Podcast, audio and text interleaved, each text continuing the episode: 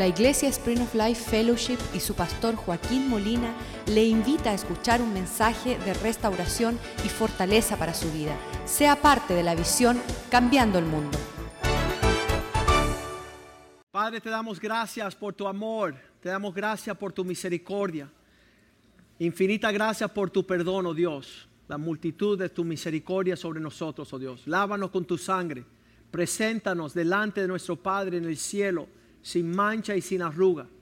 Preséntanos limpios y redimidos por la sangre del Cordero. Pedimos que nos hable esta mañana a través de tu palabra y que tu palabra sea lámpara para nuestros pies. Que tengamos hambre y sed de justicia, oh Dios. Que podamos caminar en tu propósito. Que podamos alcanzar la medida, la estatura, oh Dios, la plenitud de aquel que agradó al Padre que Él sea primogénito de muchos hermanos que vienen detrás de Él con el mismo carácter, el mismo deseo de ser hallados fiel cuando nos presentemos ante ti. Te lo pedimos en el nombre de Jesús. Amén y amén.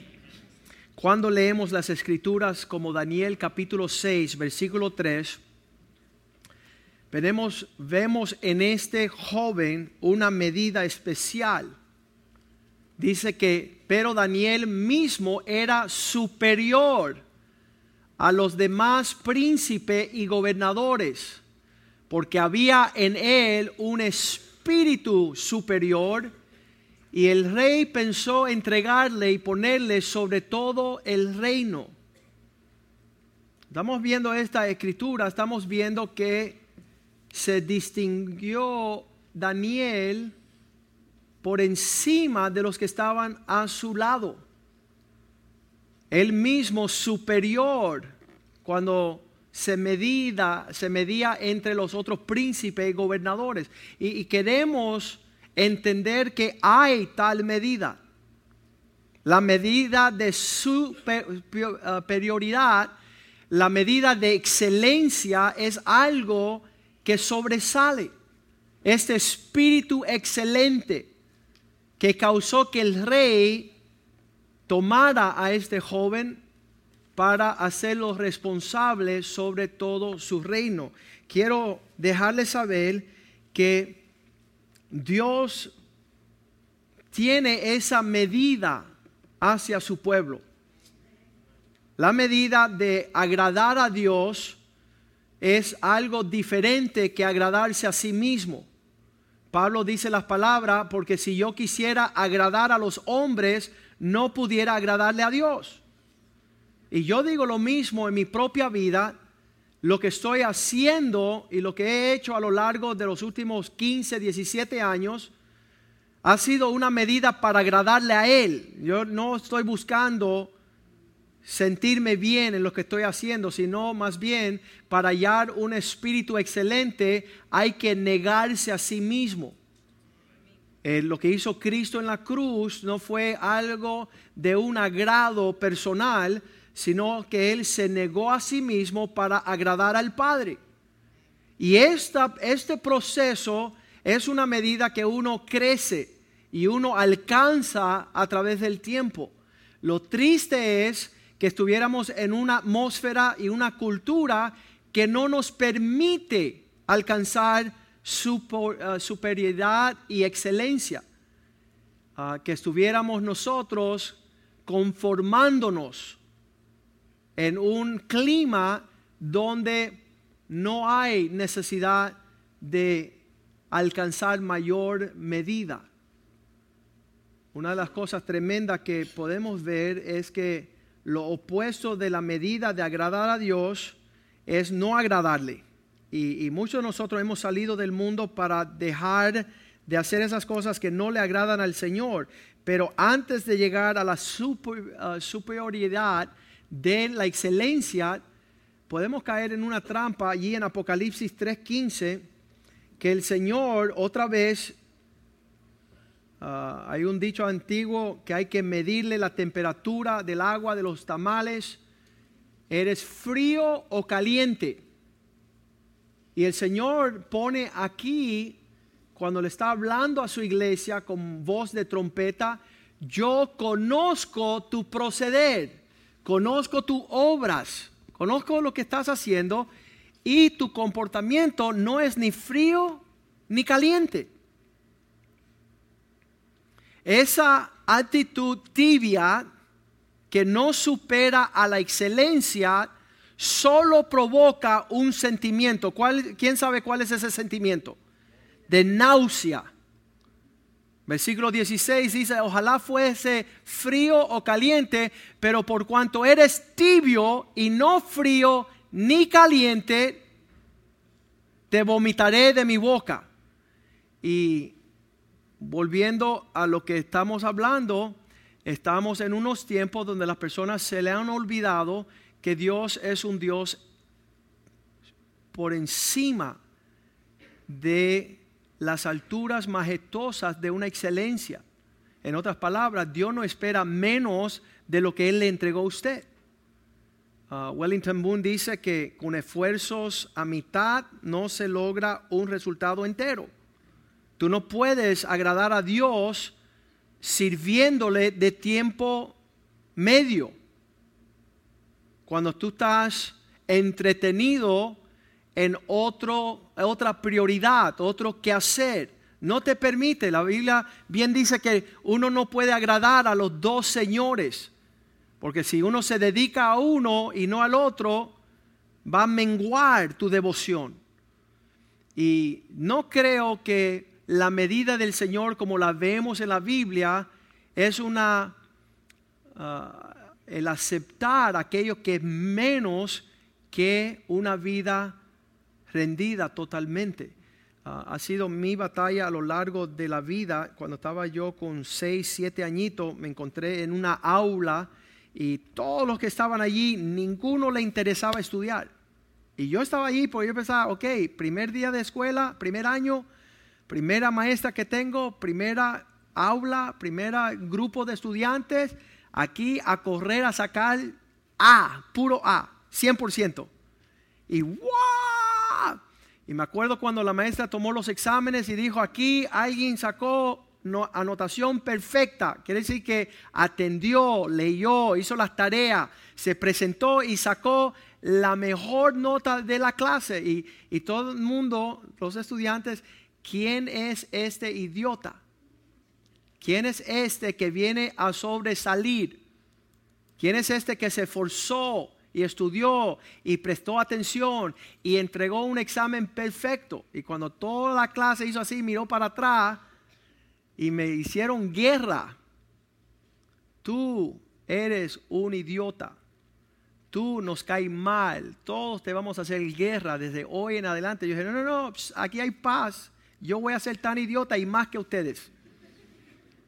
Yo me voy a añadir a aquellos que no estudian, que no escuchan, que no atienden, que no presentan tarea y yo llegué a ser el perfecto idiota. Con 13, 14 años solo sacaba cero porque no hacía atención. Pero el día que conocí a Cristo, toda la historia cambió. Porque Él es un Dios excelente que no acepta nada menos que la excelencia. Y si eres tibio, te vomita en su boca. Si no presentas examen, si no haces tareas, si no haces estudios, si no te desvela, si no alcanza la medida de la gracia que Él ha derramado no te vistas porque no hay graduación y no hay aceptación y las palabras más horribles, apártate de mí. Dice Wellington Boone que las personas están preocupadas en no rechazar a nadie, pero no hay mayor rechazo que aquel día que el Señor vea los pusilánimes, el cobarde, el temeroso, el que no quiso alcanzar la medida de su gracia y le diga las palabras, tú no estás en el equipo, tú no eres parte de los que se forzaron, tú no eres parte de los que se dieron 100%. Y entonces vemos ahí las palabras en números 14, 24, que requiere un espíritu excelente para alcanzar la herencia que Dios tiene para nosotros y para nuestros hijos. Ahí en números 14, 24 dice, pero mi siervo Caleb, hubieron seis millones que perecieron en el desierto, mas un hombre, por cuanto hubo en él otro espíritu, un espíritu que deseaba agradar. Los, los espías dijeron, no, esos gigantes nos van a comer, no vamos. Y él dijo, el Señor dijo, y como el Señor dijo, lo que el Señor dijo, eso se va a hacer. Lo que Dios quiere, no lo que nosotros queremos, no lo que sentimos, no lo que nos parezca. Como el Señor ha visto, dice otro espíritu, decidido ir en pos de mí completamente. Esa palabra en, en, inglés dice, por cuanto Él se entregó enteramente a ir en pos de mí. No hubo un pero, no hubo una excusa, no hubo un contratiempo. Estamos viviendo en tiempos terribles. Las personas han menguado su sentido de excelencia para no. Su sí es no, su no es sí, su tal vez es quizás, su quizás es nunca. Y por cuanto Él tiene un espíritu excelente, entregado 100% en pos de mí, yo lo meteré en la tierra que le prometí, donde entró, y tendrá posesión sus descendencias allí. Viste que, que lo que nosotros hacemos nos alcanza a nuestros hijos. Y, la pregunta es seria, lo que, la que le voy a decir ahorita. ¿Usted piensa que sus hijos va a heredar lo que usted no poseyó? ¿Puede un hijo ir en pos de las huellas que su papá no les deja? Estuvimos en la conferencia de hombres el viernes de noche y fueron mi sobrino, Jonathan y Sebastián. Tres niños de 13 y 14 años. Dijeron, fue la mejor noche de nuestras vidas. Tres niños. Los tres tienen un, una clave súper importante. Su padre natural no les acompaña dando huellas. No, tienen un papá natural sembrándoles huellas donde ellos pueden seguir. Sebastián sale de la reunión de los hombres y va donde su papá natural que se acaba de entregar al Señor hace dos meses y le dice, papá, solo te pido una cosa, ayúdame a ser un hombre. Ayúdame a alcanzar la medida de que yo sea hombre. Lo que esta mañana estaba testificando, le dije, Sebastián, ¿qué es lo que más te gustó? Dijo, todas las palabras que escuché hablar esa noche, esas las quiero yo. Le regalamos una Biblia hace 10 días, no la suelta. Está leyendo la palabra de Dios todo el día. Se va a ir a tomar un pe, le van a pelar, le van a hacer un corte del pelo y él lleva su Biblia. En lo que está esperando el corte está leyendo. Va a la escuela, en lo que la maestra no está dando clase, él está en la Biblia. Va al baño y se lleva su Biblia. Tiene 13 añitos. ¿Qué sucede con un hombre que tropieza a este joven? ¿Qué sucede con un niño que su papá no lo lleva a una conferencia de hombres porque son dos horas de viaje, porque es demasiado tiempo, porque tiene otras cosas, prioridades que hacer como quedarse en casa y dormir? ¿Qué sucede con ese espíritu súper pasivo? No va a poder heredar lo que su papá no posee su descendencia la tendrá en posesión, tendrá lo que el papá alcanzó. Y estamos viviendo tiempos donde los hombres no quieren caminar a esa altura.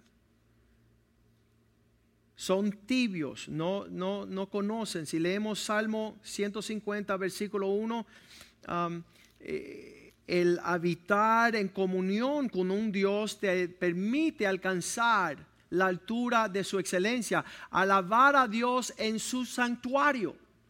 Si no tuviéramos aquí ahorita, tuviéramos, sabe Dios dónde, escuchando palabras que limitan y restringen el, alcance. Alábale en la magnificencia de su firmamento.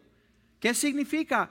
Dios es supremamente por encima de todo lo que podemos pensar. Y cuando nosotros tenemos un acercamiento a este Dios, empieza a desprenderse mayor alcance y propósito. Versículo 2 um, dice, alabarle por todas sus proezas, sus obras.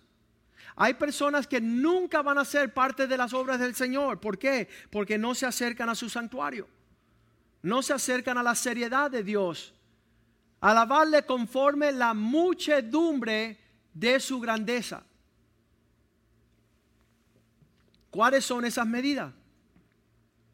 Hasta llegar al Señor estábamos ciegos, estábamos soldos, no veíamos el alcance del propósito de Dios con nuestras vidas.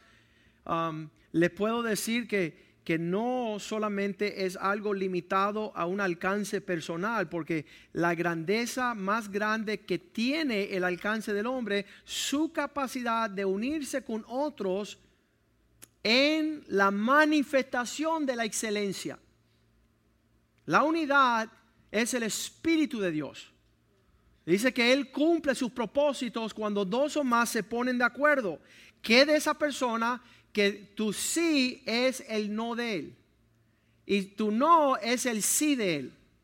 Y el viernes, reunión de hombres, hacer batallas, Él hace otros planes, tiene otras prioridades.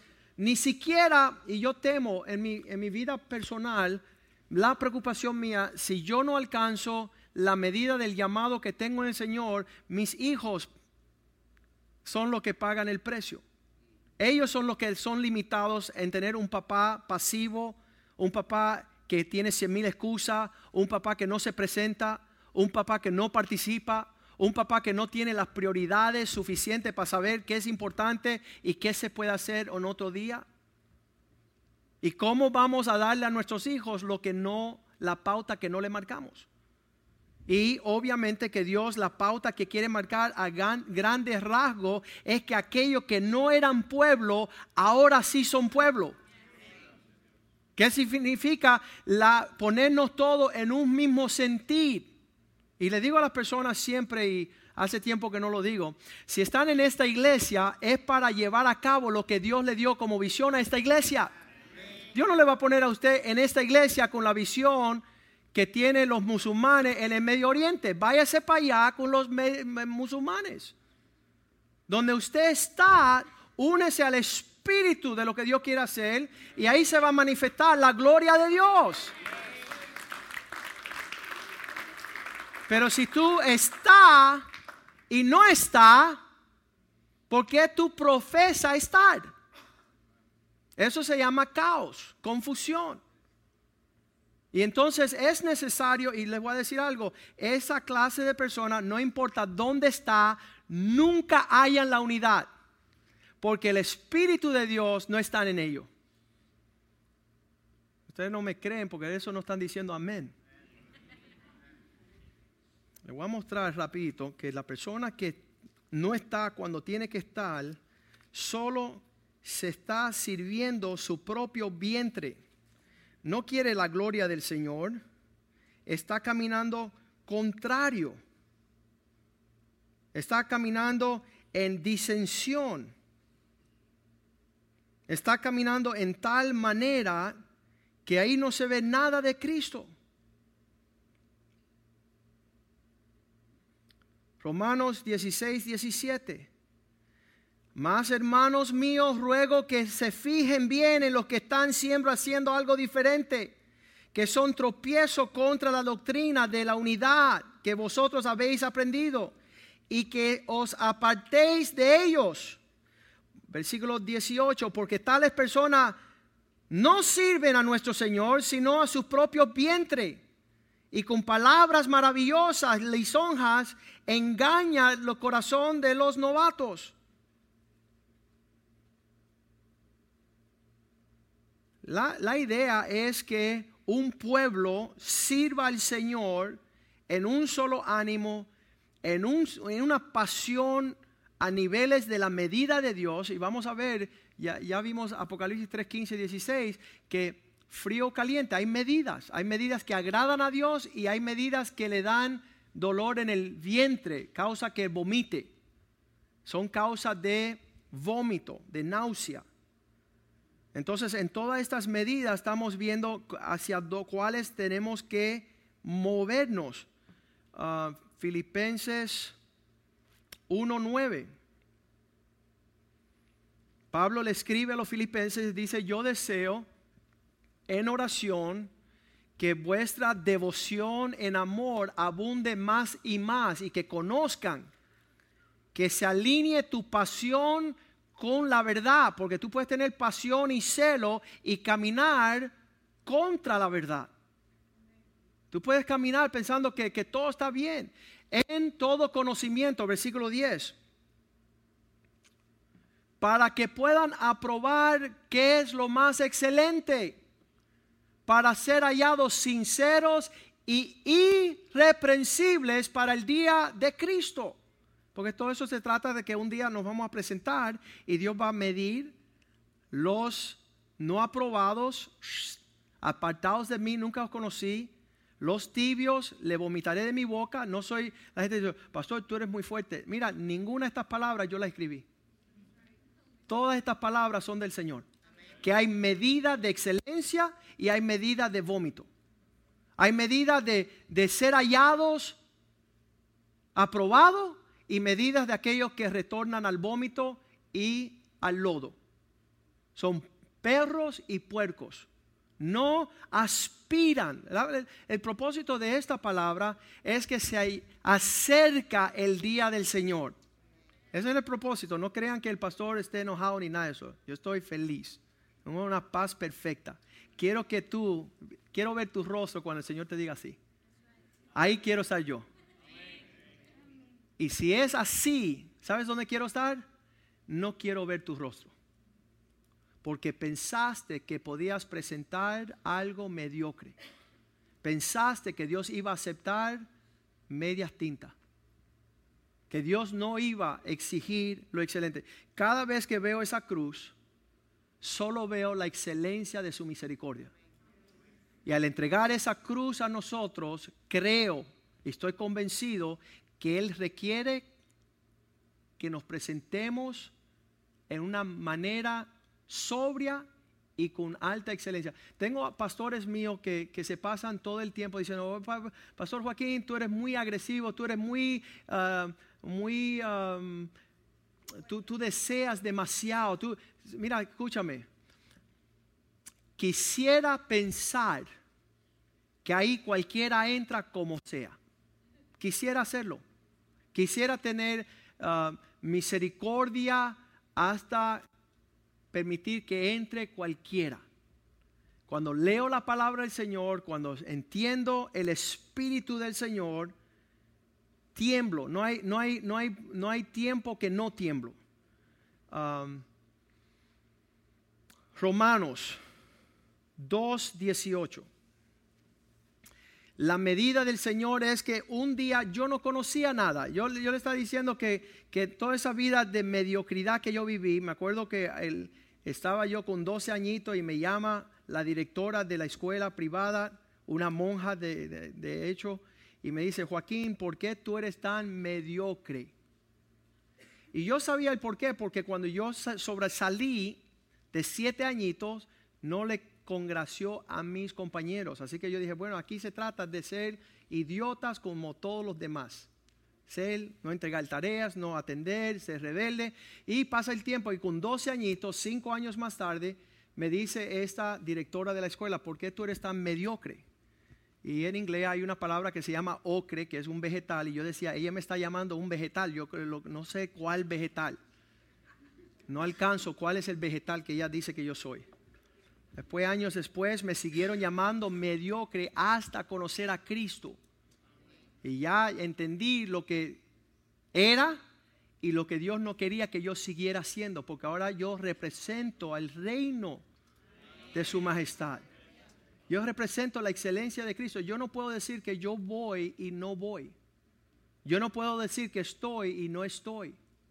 Yo no puedo andar en doble ánimo. Yo no puedo andar con un corazón dividido, porque entendí que Dios me lo requería todo. Ahí dice Romanos 2.18, ustedes que conocen la voluntad de Dios, ¿cuál es la voluntad de Dios? Que nosotros seamos excelentes. No lo he alcanzado, pero una cosa algo. Considero todo pérdida por alcanzar la excelencia de Cristo. Y tú no puedes alcanzar la excelencia si tienes algo de mayor valor. Dice, tú que conoces su voluntad, ¿cómo lo sabemos? Porque la palabra nos instruye. Y de esta forma tú vas probando hasta alcanzar excelencia. Tú apruebas lo que es mejor.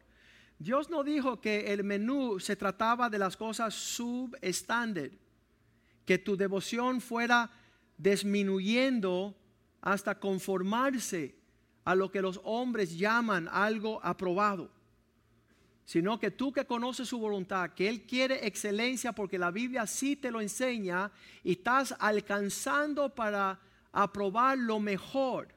No lo que, no, pero muchas personas hacen, pastor. Yo digo, mira, muchas personas no se montaron en la arca de Noé. Dice que solamente Noé, sus tres hijos y sus esposas. Noé, su esposa, sus tres hijos, eran ocho personas las que alcanzaron entrar en la arca. Vamos a leerlo bien rapidito, porque dice que los tiempos postreros serán como los tiempos de Noé.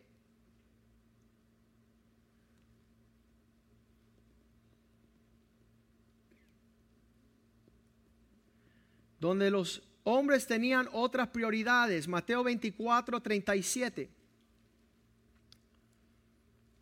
Los hombres andaban en otros asuntos.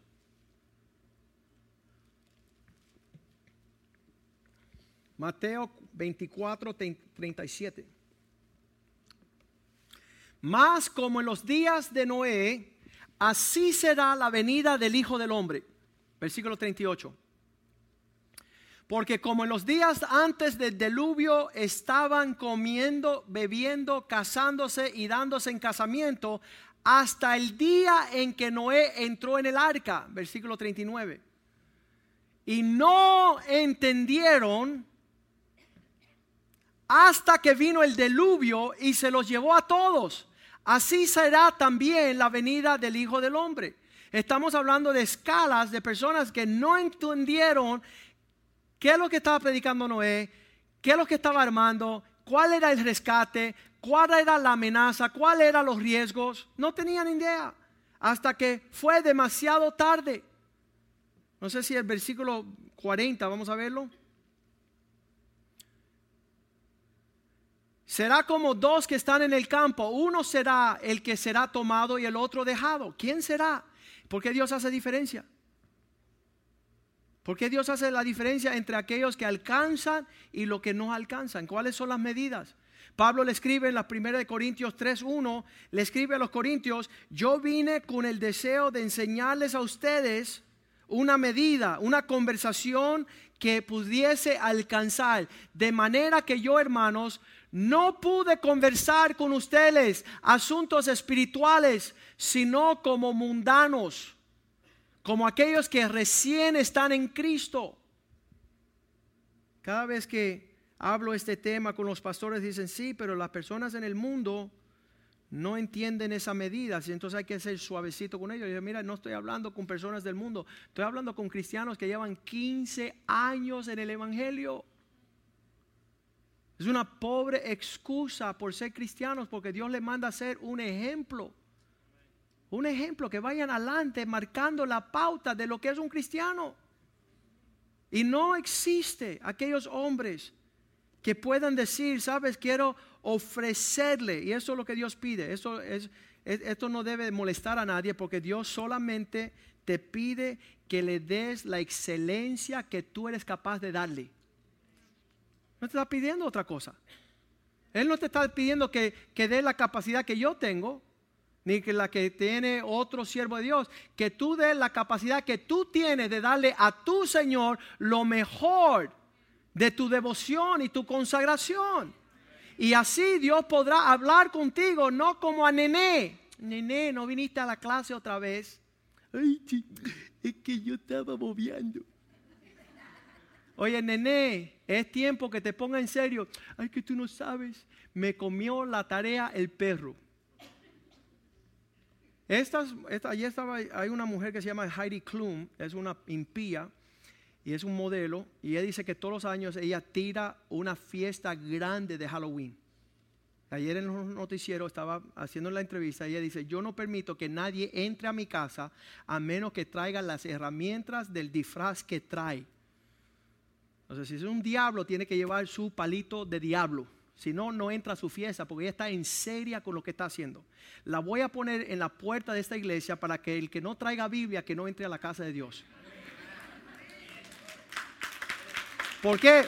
Porque los impíos son más serios en su impiedad que los cristianos con su consagración.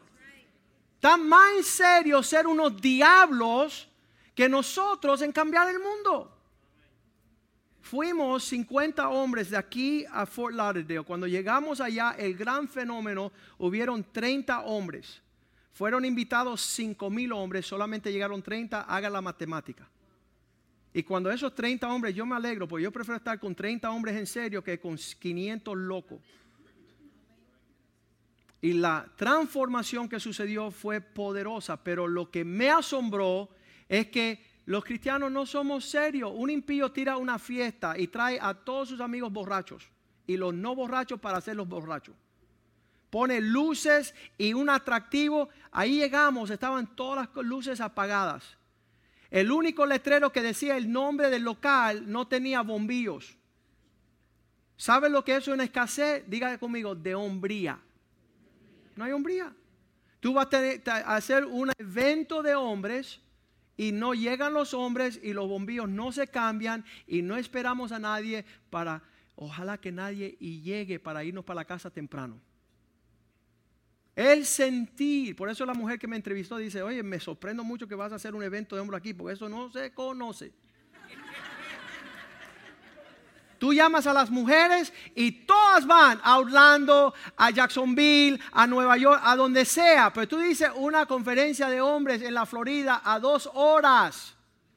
Ah, pastor, yo tuve algo que hacer, ¿sabes? Yo, tú, tú me permites, pero yo no tengo hijo varón.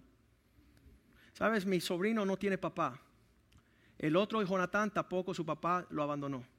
La única esperanza que él tenga papá es que usted hubiera estado ahí. Pero no estuviste. Pues tú dices, yo tengo, voy a tener hijas nada más, Señor, pastor, para no tener que estar ahí. Sí, pero tu hija se va a casar con un flojo como tú. Porque no hay huellas. No hay cómo ellos alcancen una medida que no existe.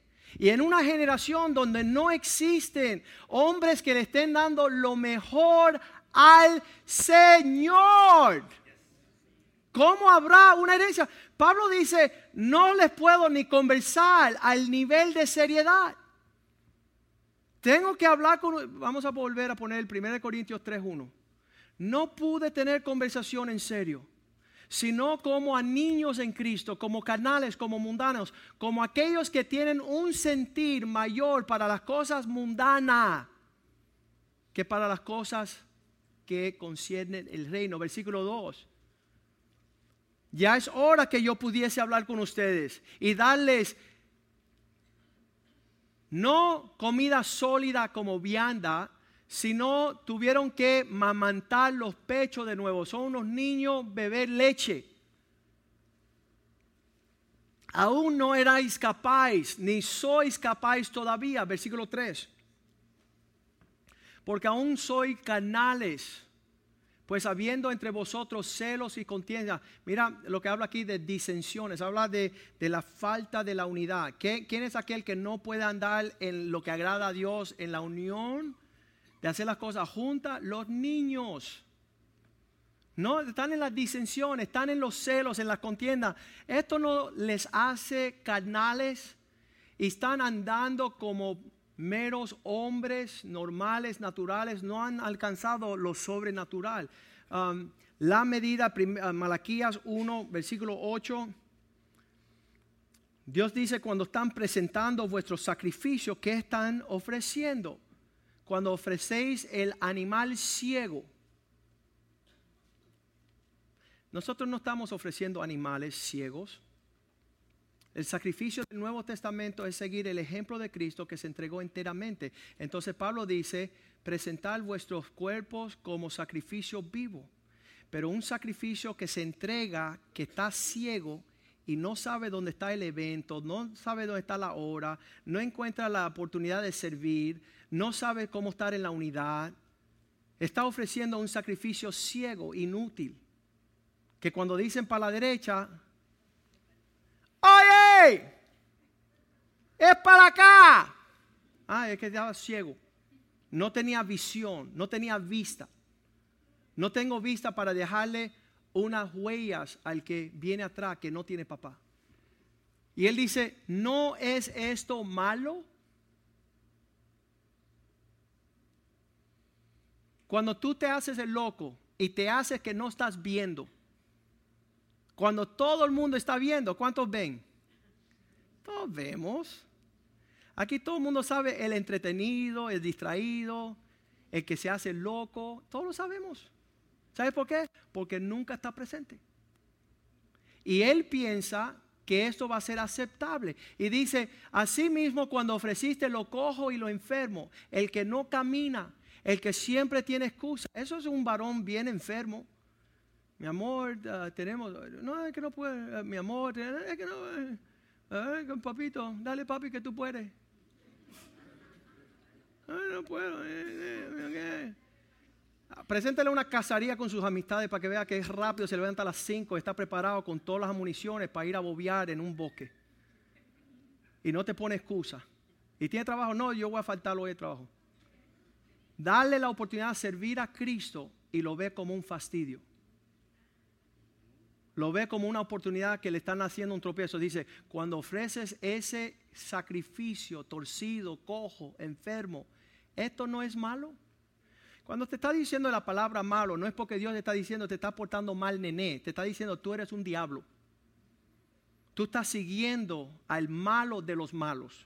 Tienes el comportamiento mismo de Satanás. Solamente te importa tu persona, tu familia, tu tiempo. Que se vaya para el infierno todos los demás, porque no es mi prioridad. Mira, me cayó un viernes y es por la noche, no voy. Es la oportunidad de hacer algo para el Señor con excelencia. Lo puedo hacer, pero no lo hago. Dice, preséntalo pues a tu jefe en el trabajo. ¿Acaso él se agradaría de ti y le será acepto?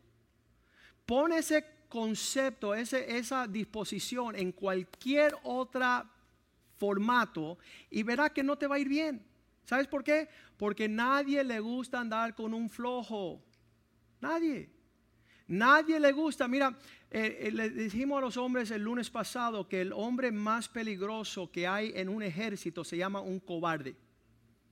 Porque él es capaz de rendirse y pegarle un tiro a su propio ejército para no tener que forzarse a pelear. Para no pelear es preferible irse en contra de los suyos. Preséntalo a tu príncipe. ¿Acaso él lo aceptaría? Versículo 9 Vamos al, vamos al 6, porque el que viene antes, él nos da la respuesta. El hijo se supone que honra a su padre.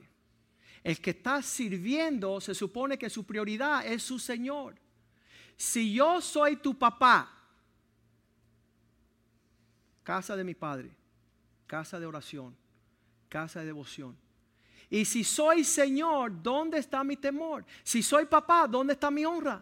Las medidas de honrar, las medidas de caminar en temor, dice Jehová de los ejércitos a vosotros, sacerdote, que están menospreciando mi nombre y hacen la pregunta, ¿en qué hemos menospreciado tu nombre? Versículo 7.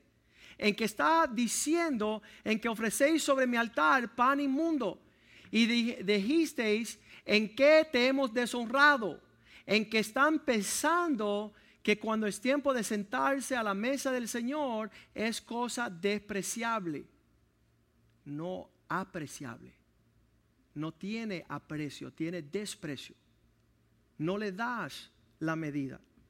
Ah, sabemos que a lo largo de los días en que estamos viviendo, nuestra devoción a Cristo tiene que ir en aumento.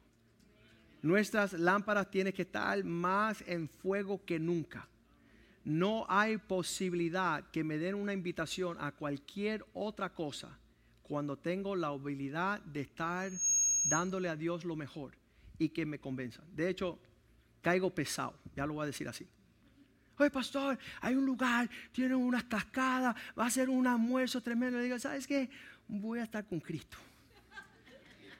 Voy a buscar la forma de que Cristo me necesita primero. No, te ofenda, quiero ir contigo a esa cascada y esa cena. Y, qué rico.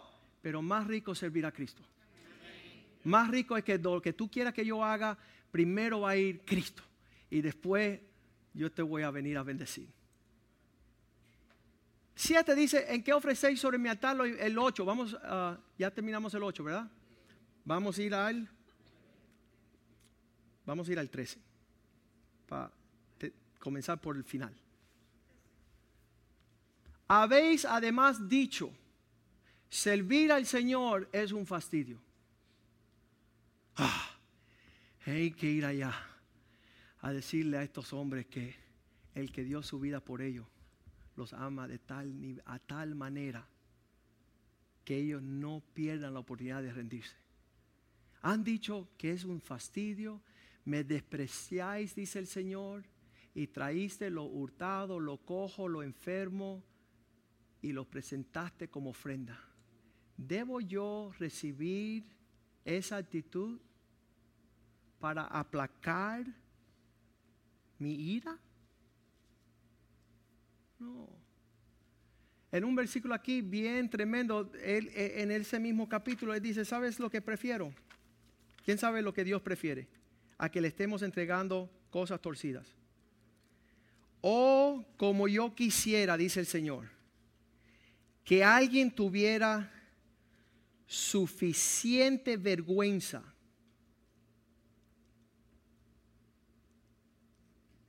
Versículo 10. Que alguien tuviera suficiente vergüenza de trancar la puerta del templo del Señor. Que le ponga una sierra a las puertas para no permitir que mi altar esté en fuego en balde. Yo no tengo complacencia en vosotros, dice el Señor. Ni de vuestra mano voy a aceptar nada menos que lo excelente. Los impíos le están entregando lo más que ellos tienen. Los, en los tiempos paganos traían sus hijos y los ofrendían a los dioses de ellos. Y nosotros, al Dios de nosotros, que quiere lanzarnos a unos niveles de gloria y exaltación por encima de lo que podamos pensar, le estamos llevando a nuestros hijos lejos de Él. Mira, hijo, no, no te acerques mucho al Señor, porque entonces papá se tiene que poner en serio, porque ya el pastor dijo que, que hay que tener un ejemplo. Yo no voy a ser ejemplo para ti, así que vámonos. Y se van, se van. Solamente por el desafío que Dios lo está llamando a mayor alcance. Dios está llamándolo al alcance de que puedan un día escuchar las palabras, bien hecho, siervo fiel. Entra el reposo del Señor. Mateo 25, 21. La palabra nos dice que en aquel día el Señor dirá estas palabras.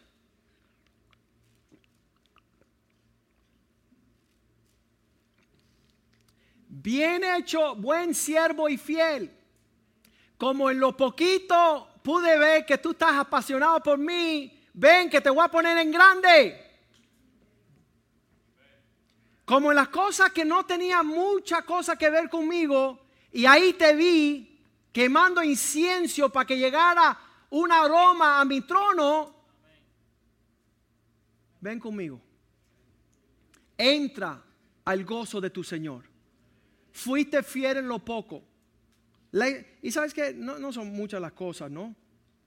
No son muchas las medidas, pero las pocas que existen ya son suficiente tropiezo para decir, Señor, perdónanos. Filipenses, capítulo 3, versículo 8. Ciertamente aún estimo todas, digan conmigo, todas, las cosas como pérdida para alcanzar la excelencia. Para tener una devoción. ¿Sabes qué? Yo no puedo, y, y obviamente me es un dilema. Porque las personas dicen, pastor, mira. Y esto no es lo que Dios quiere. Y me lo están ofreciendo como diciendo, mira en lo que estoy, mira. En lo que tú estás, no es lo que Dios quiere que tú estés. Y, yo, obviamente, tú me estás diciendo, mira. Y sabes, digo, ¿sabes qué? Tenlo por basura, porque Dios tiene algo excelente. Y yo prefiero obediencia, dice el Señor, que sacrificio. No es lo que tú ofreces, sino ofrécete a ti mismo. Todas las cosas como pérdida, al fin de alcanzar la excelencia, al fin de alcanzar aquello por lo cual Él, y dice, por amor del cual lo he perdido todo, lo he dado todo por basura.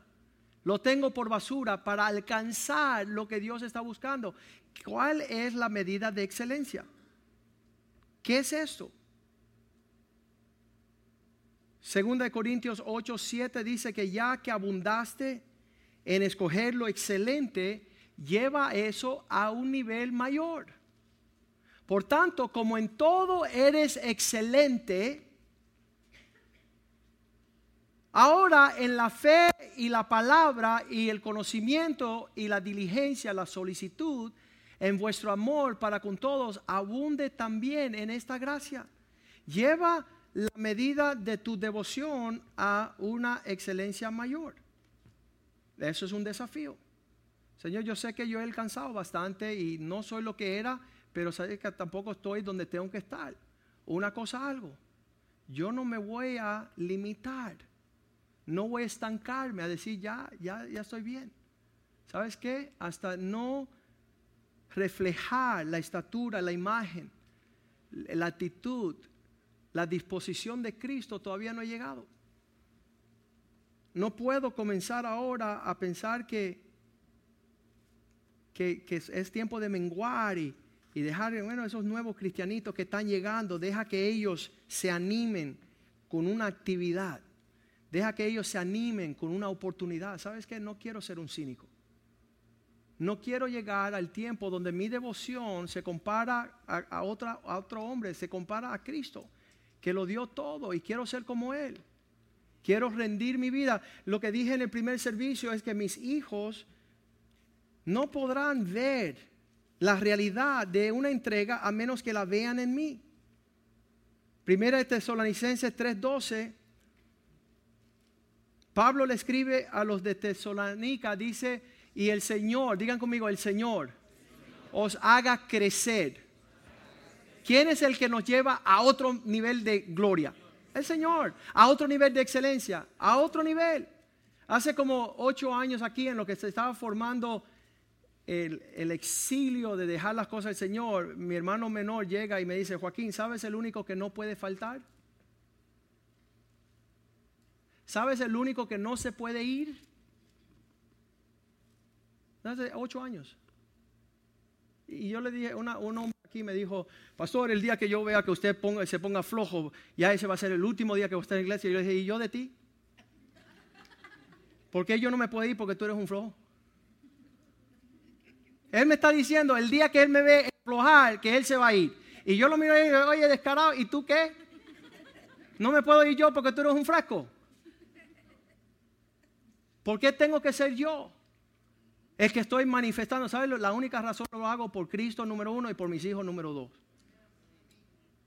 No quiero darle a mis hijos pensar que Cristo se merece algo menos que toda la gloria, toda la honra, todo el poder, todo el dominio. Él es digno.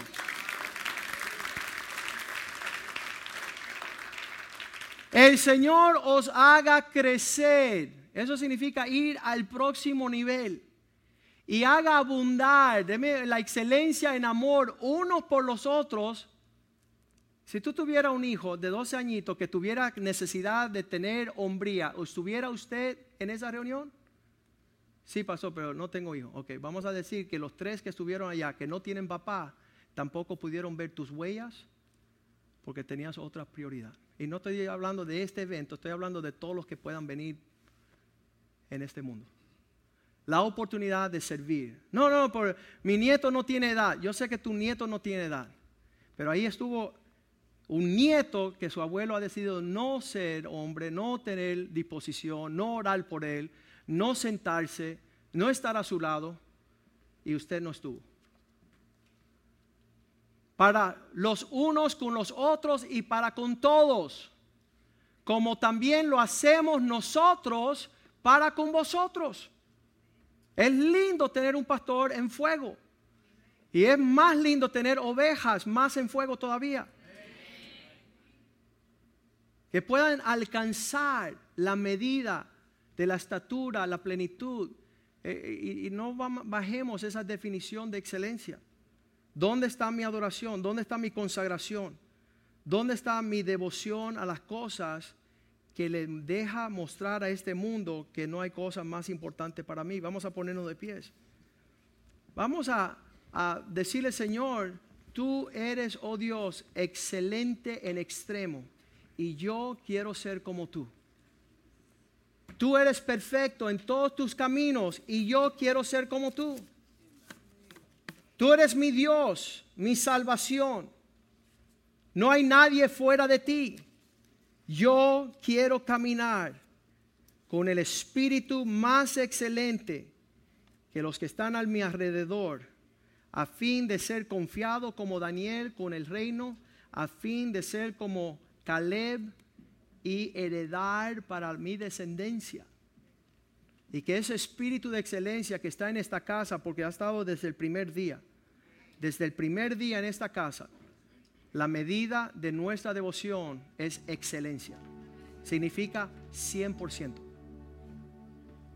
No podemos faltar.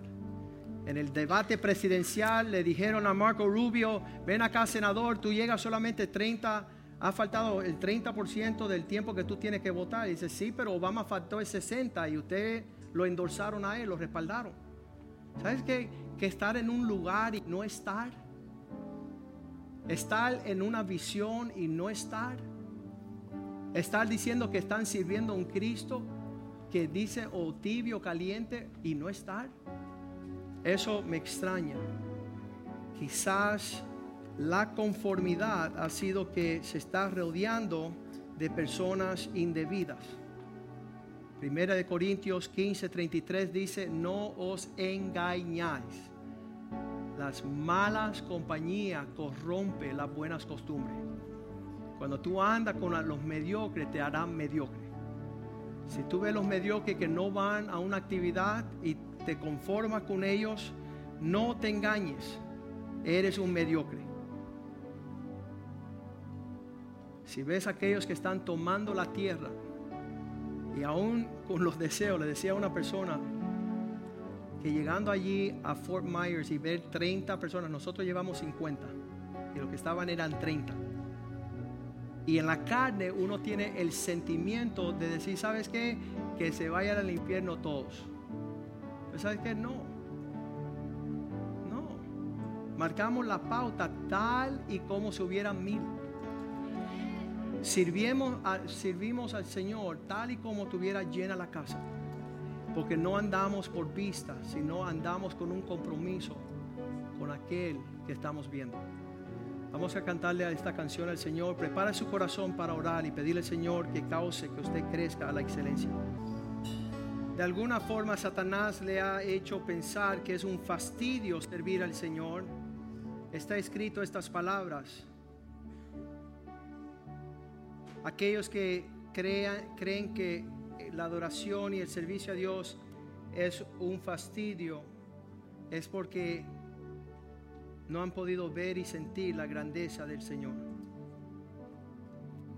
La persona que piensa que servir y adorar a Dios con excelencia es un fastidio y un aburrimiento, comenzará a tener ánimo y ver las cosas de este mundo con atracción si no ven a Dios con grandeza, comienzan a pensar que las cosas que se compran con dinero son grandes.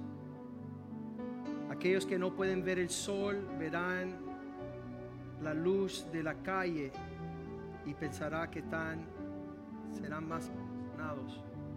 Los que nunca escuchan el trueno y el relámpago buscarán fuegos artificiales.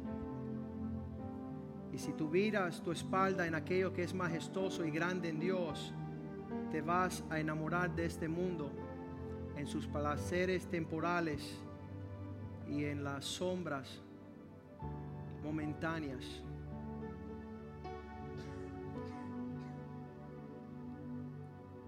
Decir que las cosas del Señor es un fastidio, estar cegado aquel que hizo las galaxias y que te hará reinar sobre las naciones, descubriendo todos los misterios en aquel que ama nuestras almas. Y entonces lo único que queda es que tú te pierdas en el mundo, amante del mundo, con un corazón buscando tesoros y glorias temporales y no en los cielos.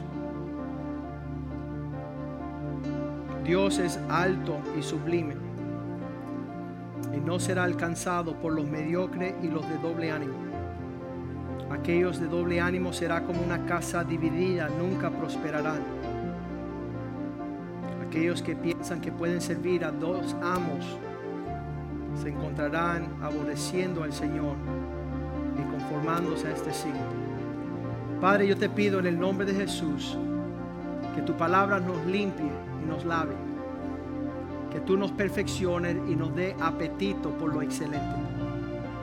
Esto no es crítica, no es rechazo, pero la realidad es el que no recibe esta instrucción está en el peligro a, recibir el rechazo más grande que existe en la creación. Apartaos de mí, nunca os conocí, hacedor de iniquidad. Queremos escuchar las palabras, bien hecho, siervo fiel, entra el reposo del Señor. En lo poco me fuiste fiel, lo mucho te pondré. Que tus medidas sean plasmadas en nuestro corazón para siempre ofrecerte a ti lo mejor. De nuestras vidas como sacrificio vivo, ofreciéndote lo mejor de todo lo que somos y lo que hemos de ser. A ti sea la gloria, la honra, el poder, el dominio por los siglos de los siglos, Señor.